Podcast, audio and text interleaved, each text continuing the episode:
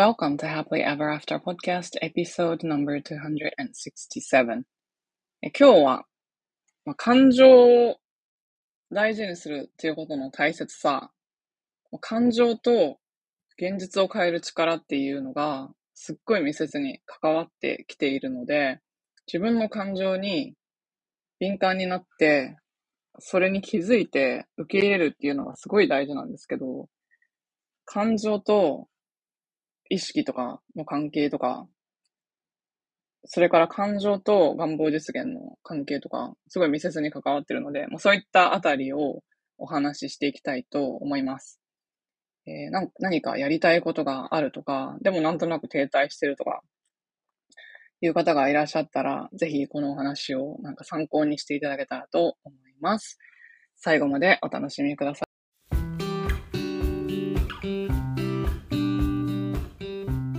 こんにちは。キャリアとビジネスのサクセスコーチ、ゆりです。私は使命や人生の目的とつながって自分の人生を最大限に充実させたいと思う女性のお手伝いをしています。このポッドキャストは今もやもやしていたり今の状態にはある程度満足しているけれどもっと大きなこと次のレベルで何かできるんじゃないかなって思っている女性のヒントになればという思いで配信しています私たちは一人一人素晴らしいギフトをもらってこの世に生まれてきました。そのギフトを生かすことによってパズルのピースみたいにこの世の中で自分なりの役割を果たすことができます。内面の世界を良くしていって充実させることで私たち一人一人が現実を変えていき周りの人世界にもいい影響を与えていくことができます。ソロエピソードではコーチング NLP 瞑想マインドフルネスヒプノセラピーなどに基づいたマニアックな意識や自己啓発に関する話をしています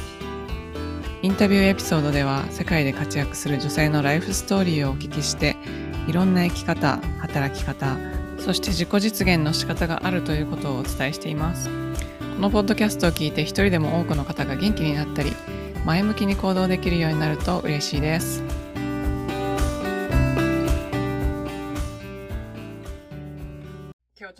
先にお知らせから入りたいと思いますえ。4月22日土曜日、対案なんですけども、この日に丸の内でリアルセミナーをすることが決定しました。え大人の成長プラス成功習慣みたいな形で、まあ、この今日のエピソードに出てくるような話もすごく関係してるんですけれども、自分の頭と体をどのように使って自分の潜在意識と潜在意識の可能性を最大化してどうやって生きるかっていうのを、ちょっと個人ワークとグループワーク、まあ、リアルの形式でやるので、この形式を活かして、えー、インタラクティブなセミナーをやりたいと思っています。興味のある方は、えー、ショーノートのリンクからちょっとチェックしてみてください。ちなみにお弁当もついてきます。もうこのお弁当選びが すごい楽しかったんですけど。なので、ぜひぜひチェックしてみてくださいね。では、お会いできることを楽しみにしております。こんにちは。キャリアとビジネスのサクセスコーチ、吉川ゆりです。え、今日は、潜在意識、潜在意識と感情の話っていうことをお話ししていきたいと思うんですけども、えっと、私が普段やってるプログラムで、なんか一番最初にやるのって感情の解放ワークなんですけど、その、私たちって普通に社会に揉まれて生きてたら、感情を抑制しがちじゃないですか。で、ネガティブ感情を抑制しがちなんですけど、ネガティブ感情って抑制しているうちに、ポジティブ感情まで抑制していっちゃって、つまりその二元論なんですけど、こう、一つの方向に思い切り振ってなかったら、もう一つの方向にも思い切り振れないから、結局振り幅がちっちゃくなって、ネガティブな感情も抑制できるかもしれないけど、本当に幸せな時とかにめちゃめちゃ幸せみたいな感情が感じられなかったりするんですよね。で、その、潜在意識とこれがどう関係あるかっていうと、感情っていうのは、これも知られてないことなんですけど、体感覚なんですよね。頭で感じることじゃなくて体感覚なんです。なので、体の感覚なんですけど、潜在意識っていうのは体なんですよね。体の、頭じゃなくて体の方にあるんですね。つまり、何が言いたいかっていうと、潜在意識が95%で潜在意識が5%とよく言われますけど、私たちは、ほぼ体の感覚で普段毎日生きてるわけですよ。体の中にある知恵とか、体の中にある潜在意識、体の中にある感情。こういったものに動かされて無意識のうちに動いてるんですね。あ、習慣も体の中にありますよね。で、こういうことに突き動かされてるんですけど、そこで体の感覚が鈍ってると、あの、自分が本当に行きたい方向に動いてるつもりが動いてないみたいな、それすらも分かってないみたいな感じになっちゃうんですよね。だから体の感覚ってすっごい大事なんですよ。で、なので、それを戻してもらうために最初に感情の解放ワークをややるんですけど、で、この前私、初めて、あの、ライブのイベントをやって、神戸で、お客様、今まであのグループプログラムとかプライベートコーチングを受けてくださったお客様を対象に、ネットワーキングのランチ会みたいなのをしたんですけども、その時に、こう一人お一人のストーリーっていうのをお話ししていただいて、すごく印象に残ってることがたくさんあるんですけど、あの、泣きながらお話をされる方とかいらっしゃるんですよね。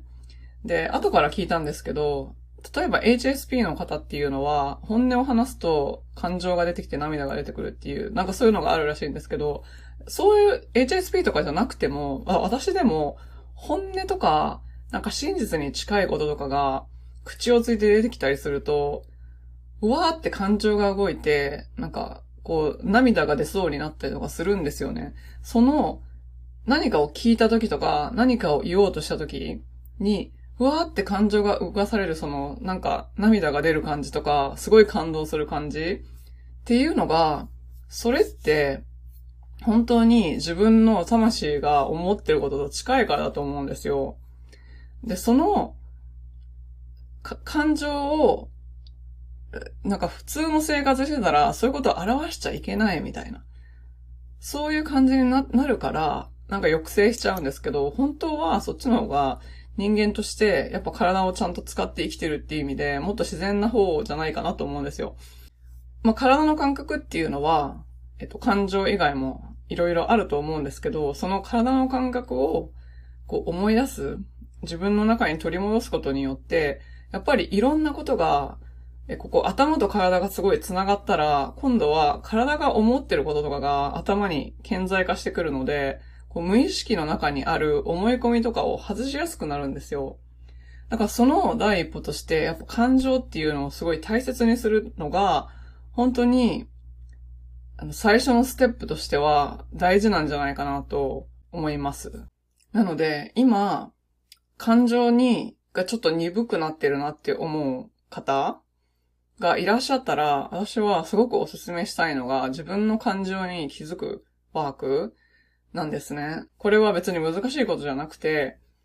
何か自分のなんか心にさざ波が立った時とか、何かこう嫌な感じがした時とか、または楽しい時でも何でもいいんですけど、そういう時に自分の感情にいちいちラベルをしていくんですね。あ、今はこういう感情だ。で、感情を聞くと思考が返ってくる人が圧倒的に多いんですけど、つまり感情っていうのを体で感じることだから、例えば幸せな時っていうのはなんかどっかに感じると思うんですよ。とか、満足な時とかもなんか体のどっかに感じると思うんですけど、それと対比して思考っていうのはこう頭でロジカルに考えていることなので、例えば自分は好きなことをやってるとか、自分は人から好かれているとか、そういうのって思考じゃないですか。好きなことをやっているときはどういう感情があるのかとか、人から好かれていると思うときはどういう感情があるのとか、そういう体の感覚に戻すんですよね。そうすることによって、こう、身体感覚が研ぎ澄まされていくので、自分の感情っていうのに気づきやすくなって、で、それを、まあ、時と場合に今よると思うんですけど、ご自身の生活の中で。なんですけど、それを、こう、抑制せずに、例えば職場で泣けないんだったら家に帰ってから泣くとか、なんでもいいんですけど、こう、自分は本当に今こういう感情を感じてるんだっていうのを自分に許可してあげるっていうのがすごい大事かなと思います。なので、それをするために、まずは自分の感情、今一体何を感じているのか、それを身体感覚に戻していくっていうのをお勧めしたいと思います。そういうことによって何が起こるかというと、これも、あの、神戸のランチ会の時にお客様がおっしゃってくださってすごい感動した話なんですけど、毎日毎日の日常が前と同じだったとしても、そこで受け取るものが、密度が変わるんですよね。密度が変わるから、何かを食べた時に美味しいって思ったりとか、何かを聞いた時に、すごく美しい何か音楽とか何でもいいんですけど、だとか、なんかこう一つの一つのことの密度が上がると、それだけで人生の幸福度が全く変わるわけですね。